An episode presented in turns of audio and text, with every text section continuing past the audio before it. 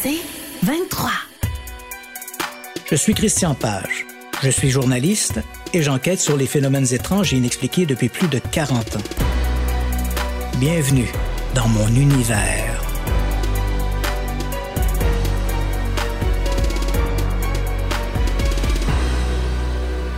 En 1986, les Snedeker vivent à Hurleyville, au nord de l'État de New York, dans les montagnes Catskill. Il s'agit d'une famille partiellement reconstituée. Carmen Reed et Alan Snedeker se sont rencontrés en 1977 à Plainville, au Connecticut. Elle, déjà mère de deux garçons d'une précédente union, Philip et Bradley, travaillait comme serveuse dans une salle de bowling et lui comme manœuvre dans une carrière. Ils se sont mariés en 1979 et de cette union, deux autres enfants sont nés, Jennifer et Alan Jr. En avril 1986, Philip, âgé de 13 ans, l'aîné des garçons, développe une toux sèche qui perdure de longues semaines. Carmen songe d'abord à une simple infection ou à une grippe. Mais lorsque Philip lui parle d'une bosse sous le menton, l'inquiétude monte d'un cran. Carmen consulte un médecin, le docteur Elliott. D'examen en examen, les nouvelles ne sont pas bonnes. Philip souffre de la maladie d'Hodgkin, un cancer du système lymphatique. Le docteur Elliott se fait rassurant. Il existe un traitement de radiothérapie au cobalt qui donne d'excellents résultats. Le problème, c'est que l'endroit le plus près où ces soins sont disponibles est l'hôpital John Dempsey de Farmington, au Connecticut. Or, Farmington est à trois heures de route d'Earlyville. Les traitements risquent de s'étirer sur plusieurs mois au rythme d'une ou deux séances par semaine. Les Snedeker doivent se résoudre à déménager. En attendant son transfert, Hall logera dans un motel d'Earlyville et Carmen et les enfants iront s'installer au Connecticut. Dans sa quête d'un appartement, Carmen tombe sur une grande maison de style colonial, sise au 208 Meriden Avenue à Southington, au Connecticut, à 15 minutes de voiture de l'hôpital. La maison compte deux étages, une mansarde, plus un sous-sol. Au fil des ans, elle a été transformée en deux appartements. Celui du bas se compose du rez-de-chaussée et du sous-sol, et le second appartement compte l'étage supérieur et la mansarde. L'endroit est idéal. Après un bref échange, le propriétaire, M. Kern, accepte de lui louer l'appartement du bas. Le logis compte huit pièces et le prix est plus que raisonnable. Pour les Snedeker, cet appartement est presque un don du ciel, même si le loyer est légèrement au-dessus de leur budget. La veille de son déménagement, Carmen fait un rêve étrange. Ses songes sont remplis de cercueils et de corps blêmes et décharnés. Elle se réveille en sursaut. Sans savoir comment ni pourquoi, elle est à présent persuadée que la maison de Meriden Avenue est un ancien salon funéraire reconverti. Ses soupçons sont confirmés dès le lendemain matin, le 30 juin 1986, lorsqu'elle se présente sur les lieux. Le propriétaire, qui l'attend pour lui remettre les clés, lui confirme en effet que la maison abritait autrefois la Allahan Funeral House. Ce passé macabre n'a rien de rassurant pour les Snedeker qui, déjà aux prises avec un enfant malade, ont l'impression de défier le destin. Mais les Snedeker préfèrent passer outre. Après tout, ce n'est pas comme si ces gens étaient morts entre ces murs. Ils y ont seulement été préparés pour leur dernier voyage. Qui plus est, mis à part quelques vieux outils rangés au sous-sol et la présence d'un monte-charge utilisé jadis pour déplacer les cercueils, rien dans le nouvel appartement des Snedeker ne rappelle l'ancienne vocation des lieux. Carmen et Hall préfèrent néanmoins ne rien dire aux enfants à ce propos. Carmen décide que les plus vieux, Philip et Bradley, respectivement 13 et 11 ans, auront leur chambre au sous-sol, et les petits, Jennifer, 6 ans, et Helen Jr., 3 ans, dormiront au rez-de-chaussée. Philip n'est pas enchanté par l'idée. À chaque fois qu'il passe devant l'escalier menant au sous-sol, il éprouve une sensation malsaine. Il a parfois l'impression d'entendre des voix qui l'invitent à descendre. Il y a quelque chose de diabolique ici, dit-il à sa mère. Il refuse de dormir au sous-sol tant et aussi longtemps que Bradley ne rentrera pas à la maison. Il passe alors ses vacances d'été chez sa grand-mère en Alabama. Philippe dormira donc sur le canapé du salon en attendant. C'est ensuite Carmen qui commence à éprouver d'étranges sensations. Elle a l'impression d'être observée, ressent des inconforts inexplicables et entend des voix. Puis vient le tour de Jennifer. Un avant-midi, alors qu'elle s'amuse dans sa chambre, la fillette se met à hurler. Carmen accourt et trouve sa fille terrifiée, les yeux hagards. Elle jure avoir vu une femme apparaître devant elle, les bras ouverts, comme si elle l'invitait à la rejoindre. Ces apparitions et ces sensations ne sont pas les seules préoccupations de Carmen. Avec les semaines qui passent, Philip, qui poursuit ses traitements au département d'oncologie de l'hôpital John Dempsey, agit de manière de plus en plus étrange. Il est renfermé et fait preuve d'un laisser-aller qui ne lui ressemble pas. Carmen associe ses transformations à ses traitements au cobalt et aux hormones de l'adolescence. À moins que cela ne soit en lien avec Jason, un garçon du quartier avec qui Philip s'est lié d'amitié. Les adolescents passent tout leur temps libre à écouter de la musique heavy metal et à regarder des magazines grivois. Carmen est mitigée. Elle pense que Jason exerce une mauvaise influence sur son fils. Les phénomènes étranges se multiplient. Des objets changent de place et des courants d'air froid traversent parfois la maison. Avec la fin de l'été et le retour de Bradley, Philip accepte enfin de s'installer au sous-sol. Malgré qu'il y ait là plusieurs pièces, l'adolescent préfère partager une chambre avec son frère. Cela n'en rend pas moins les lieux inquiétants. Un soir, alors que Bradley vient de monter pour aller se brosser les dents, Philip voit apparaître un visage blafard et inexpressif. Il s'agit d'un homme dans la vingtaine aux cheveux longs. Il se tient en partie dans l'ombre, dans l'entrebâillement de la porte donnant sur la pièce voisine. Il est vêtu d'un habit sombre. Ses doigts sont terminés par de longs ongles recourbés. Philip est si effrayé qu'il saute à bas de son lit et grimpe l'escalier à toute vitesse. Quelques jours plus tard, Philippe et Bradley sont de nouveau réunis dans leur chambre. En levant les yeux, ils voient trois hommes qui se tiennent près d'une commode. Ils fixent un petit robot mécanique placé sur la dernière tablette d'une huche. Deux des hommes portent des vêtements sombres et le troisième, légèrement plus grand, est vêtu d'un costume à rayures. Ce dernier tend la main et prend le robot. Il regarde les garçons et murmure le mot jouet. Avec force, il abat le robot sur le bureau, le brisant en mille morceaux. Les garçons n'attendent pas la suite. Ils s'enfuient pour aller raconter ce qu'ils ont vu. Carmen a peine à croire leur histoire, mais quand elle descend au sous-sol et voit le robot réduit en pièces, elle commence à avoir des doutes. Les mois passent et les choses s'enlisent. Hall, qui entre-temps a obtenu son transfert, s'est installé à demeure. Lui, qui jusque-là ne séjournait que les fins de semaine, ne tarde pas à faire connaissance avec les invisibles locataires. Il est réveillé presque toutes les nuits par des échos de voix et de la musique d'un temps révolu, des mélodies qu'on croirait sorties tout droit d'un gramophone des années 1920. L'attitude de Philippe ne s'améliore pas non plus. Ses traitements ont pris fin et son cancer est en rémission. Mais, au lieu de reprendre goût à la vie, l'adolescent s'isole de plus en plus.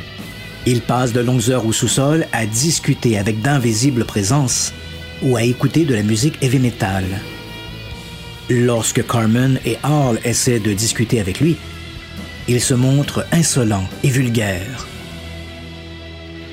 En juin 1987, les Snedeker accueillent sous leur toit Tammy, 17 ans, et Kim, 12 ans, les filles de Megan, la sœur de Carmen. Megan est en pleine séparation et préfère éloigner les filles. Le moment n'est pas idéal, mais Carmen ne peut quand même pas se défiler en disant à sa sœur que sa maison est hantée. Carmen l'ignore encore, mais la venue de ces étrangères va plonger sa famille dans le chaos. Dès l'arrivée des adolescentes, les voix tentant Philippe changent de discours. Elles lui parlent de sexe. En termes vulgaires, elles évoquent des désirs inavouables et décrivent des scénarios scabreux. Elles l'invitent à passer à l'acte. Une nuit, alors que toute la maisonnée est endormie, Philippe se lève et monte au rez-de-chaussée. Sur la pointe des pieds, il se rend dans la chambre aménagée pour Tammy et Kim. Les adolescentes dorment profondément. Dans l'obscurité, il peut entendre leur respiration régulière. Il s'approche du lit de l'aîné et s'assoit sur le matelas. Il pose la main sur son bras. Elle ne bouge pas. Doucement, il remonte ses doigts sur son épaule et la pose sur sa poitrine. Tammy ne réagit pas. Pendant de longues secondes, il passe du sein droit au gauche. Une voix lui souffle des vulgarités. Tu aimerais en avoir plus? Mais attention, Tammy est plus grande et pourrait attirer des problèmes. Regarde plutôt Kim. Elle est plus petite, plus facile à maîtriser. Ce serait beaucoup mieux. Dans l'ombre, Philippe sourit. C'est vrai, ce serait beaucoup mieux, murmure-t-il pour lui-même. Deux jours plus tard, en rentrant à la maison, Carmen trouve Tammy et Kim assises à l'extérieur.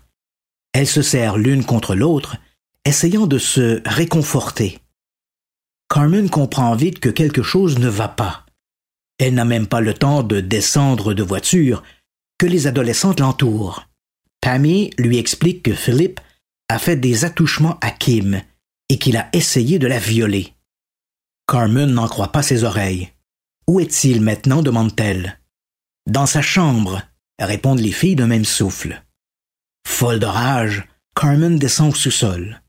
Philippe est là, étendu sur son lit, les doigts croisés derrière la nuque, à écouter de la musique. Carmen lui arrache son casque d'écoute. Elle exige des explications. Mais Philippe fait la sourde oreille. Il se contente de lui sourire narquoisement. Pour Carmen, c'en est trop.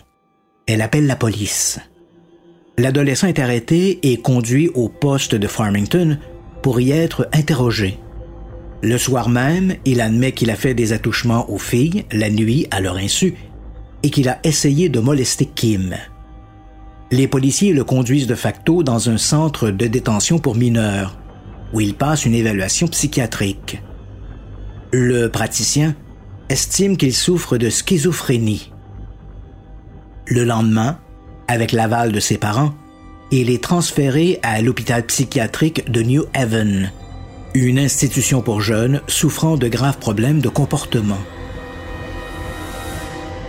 Au 208 Meriden Avenue, Carmen et Al tentent de gérer la crise. La petite Kim est encore sous le choc.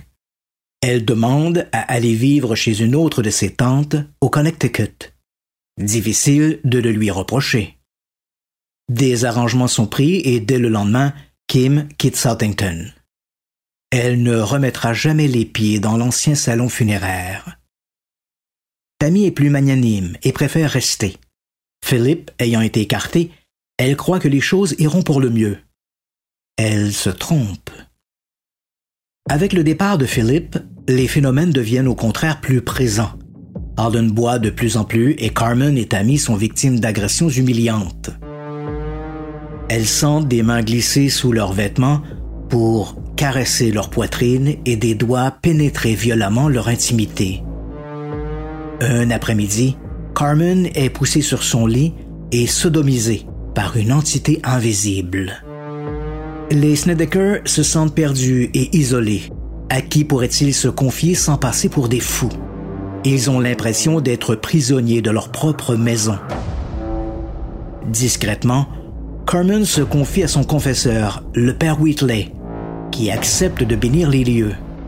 Mais cela ne calme en rien la colère des invisibles locataires. Carmen se rappelle alors un article publié quelques mois plus tôt dans un magazine populaire. Il y était question d'un duo de chasseurs de fantômes, Ed et Lauren Warren. À n'en croire cet article, le couple aurait enquêté sur des centaines d'affaires semblables. Si quelqu'un peut croire leur histoire, ce sont bien les Warren.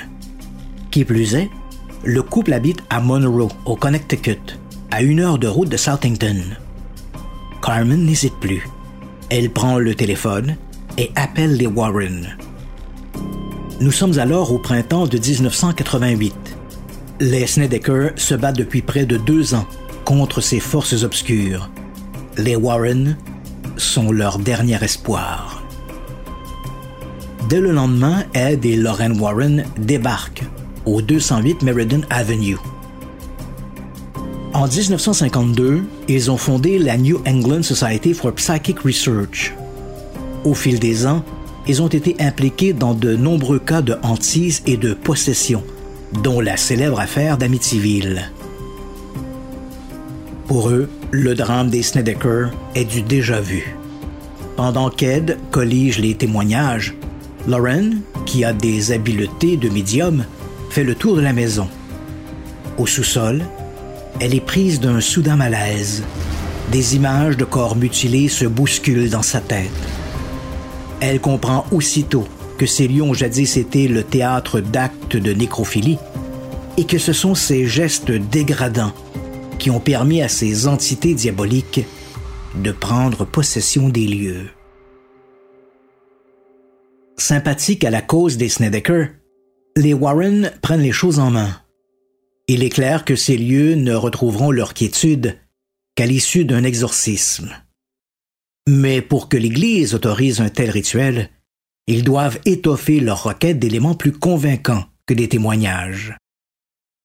Avec l'autorisation des Snedeker, ils invitent d'autres enquêteurs à prendre le relais et à exercer une surveillance 24 heures sur 24. Les Warren sont déterminés à monter un dossier qui convaincra les autorités ecclésiastiques de l'urgence de la situation. Pendant des semaines, le 208 Meriden Avenue se transforme en laboratoire psychique. Trois enquêteurs, dont John Zaffis, le neveu des Warren, emménagent chez les Snedeker. Leur mission? Documenter la moindre manifestation de nature paranormale. Et elles sont nombreuses.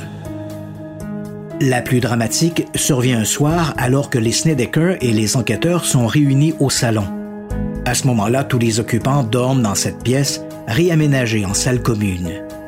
Hall s'efforce de réconforter Carmen lorsqu'il est violemment repoussé en arrière. Il se retrouve à quatre pattes au milieu de la pièce, immobilisé par des mains invisibles. Son peignoir est relevé par-dessus sa tête et son caleçon baissé à mi-cuisse. Il est alors secoué, comme s'il était sodomisé par un agresseur fantôme. Autour de lui, les témoins sont paralysés.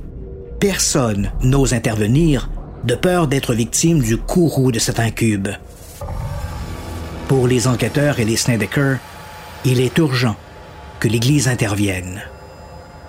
Avec ces derniers événements, les Warren multiplient leurs efforts. L'Église autorise enfin l'exorcisme. C'est le père, Sean Nolan, qui en est chargé.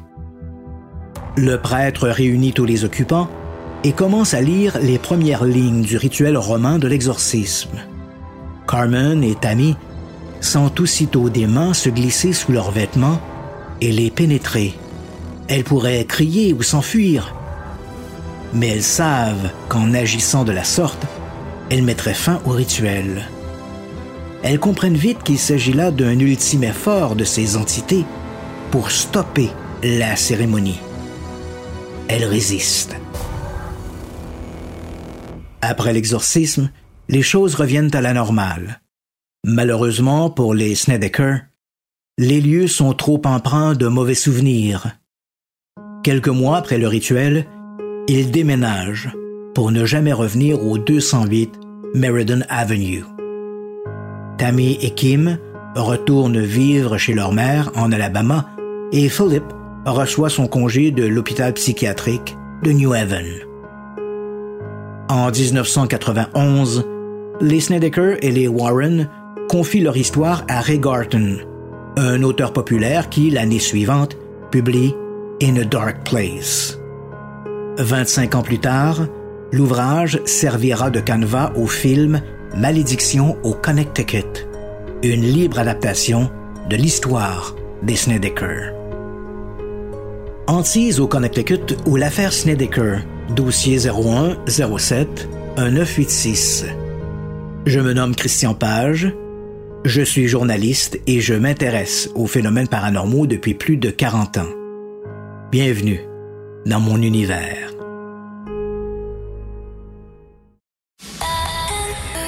C'est 23. Je suis Christian Page.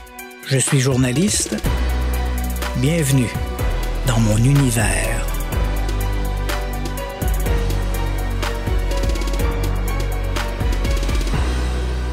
Le récit des Snedeker est une histoire de hantise au superlatif. Tous les éléments du genre y sont réunis. On a même droit en prime à quelques épisodes scabreux. Trop beau pour être vrai, dites-vous? Et vous avez bien raison. Tout dans cette histoire tient, au mieux, de l'exagération, ou pire, de l'invention pure et simple. Commençons par le début. Dans In a Dark Place, le livre récit des Snedeker, publié sous la plume de Ray Garton, Carmen raconte avoir appris l'ancienne vocation des lieux, la Hallahan Funeral Home, que le jour de son emménagement, le 30 juin 1986. Ce n'est pas ce qu'ont déclaré l'ancien propriétaire, Darrell Kern, et les locataires du deuxième étage, occupés lors de l'arrivée des Snedeker. Selon eux, la famille en avait été informée dès la signature des documents de location. Si tel est le cas, le rêve prémonitoire de Carmen, la veille de son arrivée au 208 Meriden Avenue, n'avait peut-être rien de prémonitoire. Qui plus est, Sally, la locataire du deuxième au moment de l'occupation des Snedeker, n'a jamais vécu la moindre expérience paranormale. Pourquoi les fantômes se seraient-ils limités au sous-sol et aux pièces du rez-de-chaussée? Mystère.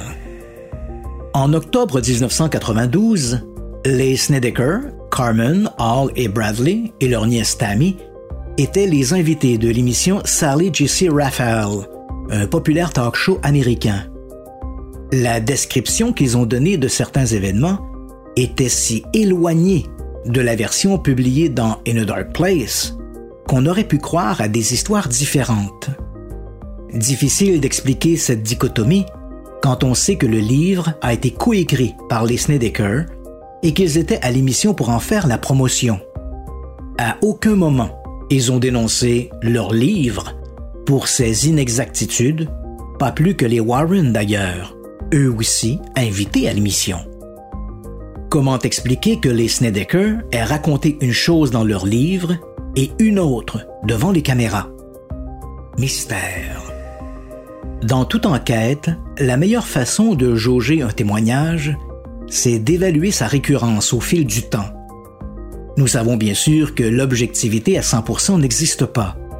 Nous savons aussi qu'à peine 24 heures après un événement, les témoins commencent déjà à en colorer des éléments. Cela n'a rien d'anormal. En fait, le contraire serait suspect. Toutefois, lorsque ces détails se transforment du tout au tout, il y a de bonnes raisons de s'interroger. L'histoire des Snedeker tombe hélas dans cette deuxième catégorie. Que dire aussi de l'implication d'Ed et Lauren Warren? Avec eux, le scénario est invariable. Les victimes sont toujours de bons catholiques et les agresseurs des démons venus des enfers. Dans l'univers de ce dynamique tandem, il n'est jamais question de fantômes en culotte courte faisant des bouts. Ils sont les Batman et Robin du paranormal, et lorsque l'on fait appel à eux, c'est toujours pour combattre les super-vilains. les hantises du 208 Meriden Avenue étaient apparemment faites pour eux, ou eux pour elles. Si l'on accepte la réalité des expériences des Snedeker, ce qui est loin de faire l'unanimité, on peut se demander dans quelle mesure ces manifestations ont été redéfinies en fonction des croyances et des interprétations des Warren. Après le départ des Snedeker, d'autres familles ont emménagé au 208 Meriden Avenue. Aucune n'a jamais été témoin de quoi que ce soit d'insolite. Aujourd'hui, et ce depuis maintenant plus de 15 ans maintenant, la maison est la propriété de Susan Trotta Smith, qui, elle non plus, n'y a jamais vécu la moindre expérience surnaturelle. Les défenseurs de l'affaire acquiescent en ajoutant que cela est la preuve de l'efficacité du rituel d'exorcisme pratiqué lors de l'occupation des Snedeker. Ça reste à voir. Dans In a Dark Place et lors d'entrevues subséquentes, les Snedeker ont raconté que des enquêteurs avaient occupé leur appartement pendant neuf semaines. Durant cette cohabitation, ces chasseurs de fantômes auraient été témoins d'une kyrielle de manifestations. Pourtant, aucune documentation convaincante, photos, films, etc., n'a jamais été publiée. Lorsque Ray Garton a été contacté pour écrire leur histoire, les Snedeker avaient promis de lui montrer des preuves de ces manifestations, mais ils n'en ont rien fait. D'après l'auteur, les Snedeker auraient été incapables de retrouver ces films. Incidemment, c'est ce même Ray Garton qui a été la critique la plus mordante de toute cette histoire. Lui, qui a écrit une soixantaine de livres, principalement des histoires d'horreur et de suspense, n'en a publié qu'un seul qui ne soit pas une œuvre de fiction, et c'est justement In a Dark Place. Curieusement, il n'en a jamais fait la promotion, pas même au lendemain de sa publication. Drôle d'attitude pour un auteur. En 2009, lors d'une entrevue marquant la sortie de son roman Bestial, Garton a tenu à s'expliquer il a raconté qu'en 1991, il avait été contacté par un éditeur pour écrire l'histoire des Snedeker. Comme il avait déjà lu à propos des exploits des Warren et qu'il les considérait avec admiration, il a rapidement accepté l'offre. C'est par la suite que les choses ont dégénéré. Ces gens, les Snedeker, avaient toutes sortes de problèmes et n'arrivaient pas à raconter leur histoire de manière cohérente. Je suis allé voir Ed Warren et je lui ai expliqué le problème. Il m'a répondu Ces gens sont cinglés. Tous les gens qui viennent nous voir sont des cinglés. C'est d'ailleurs pour cela qu'ils s'adressent à nous. Prends ce que tu peux et pour le reste, contente-toi de broder. Ton métier, c'est d'écrire des histoires qui font peur, non? Alors écris-nous une histoire qui fait peur. C'est pour cela que nous t'avons engagé. Quand j'ai réalisé que toute cette histoire avait été concoctée par des gens qui ne souhaitaient que publier un livre et peut-être se voir offrir un contrat de film, les papiers étaient déjà signés. J'étais coincé et l'éditeur n'en avait rien à cirer de mes commentaires. J'étais sous contrat pour écrire un livre et il était entendu que ce livre serait publié comme une non-fiction. Ce n'était pas vraiment mon livre et je n'avais aucun contrôle. J'avais été embauché pour faire un travail, rien de plus. Garton a d'ailleurs qualifié cet épisode du moment le moins reluisant de sa carrière. Dans toute cette histoire, le seul élément étranger aux principaux intéressés est l'intervention de l'Église catholique. Si la hantise du 208 Meriden Avenue n'était qu'un canular concocté par les Snedeker et les Warren, pourquoi l'Église catholique aurait-elle mandaté un exorciste? Mais justement, l'a-t-elle fait? C'est 23. Je suis Christian Page. Bienvenue dans mon univers. En 1992, dans un article publié dans le Hartford Courant, un quotidien régional, l'archidiocèse catholique de Farmington, dont dépend Southampton, a formellement nié avoir autorisé un exorcisme. La tenue de ce rituel n'est rapportée que dans In a Dark Place, mais l'auteur, Ray Garton, a admis qu'il entretenait de sérieux doutes sur cet épisode. Il a expliqué D'après ce que je sais, l'Église catholique n'a rien à voir avec les Warren et on peut sérieusement se questionner sur la légitimité des prêtres qui travaillent avec eux. Que s'est-il vraiment passé au 208 Meriden Avenue durant l'occupation des Snedeker? Ont-ils réellement vécu des expériences qu'ils ont crues de nature paranormale? Et dans quelle mesure ces manifestations, si manifestations il y a eu, étaient-elles conformes à celles rapportées dans In a Dark Place? Seuls les témoins peuvent le dire. Néanmoins, je m'interroge sur le comportement des Snedeker. À les en croire, ils auraient été possédés, frappés, étranglés, violés et sodomisés, et ce de façon soutenue et régulière, presque quotidienne. Ces entités auraient annoncé à Carmen et Alan qu'elles allaient tuer leur fils Bradley et leur fille Jennifer. Dans de telles circonstances, la majorité des parents auraient fait leur mal. Pas les Snedeker, qui pourtant avaient deux jeunes enfants avec eux, Jennifer, 6 ans, et Alan Jr., 3 ans. Les ont-ils confiés à des proches le temps d'assainir les lieux? Non. Malgré les dégradantes agressions contre Carmen, Alan et Tammy, les Snedeker sont demeurés au 208 Meriden Avenue pendant plus de deux ans. Ultimement, ce ne sont pas les fantômes qui les ont décidés à déménager, mais un avis d'éviction de leur propriétaire pour loyer impayé. Maintes fois questionnés à ce propos, les Snedeker se sont contentés de répondre qu'ils n'avaient pas les moyens de déménager. Qui pourrait croire cela? Pas moi. Et vous? Je suis Christian Page. Je suis journaliste et j'enquête sur les phénomènes étranges et inexpliqués depuis plus de 40 ans. Bienvenue dans mon univers.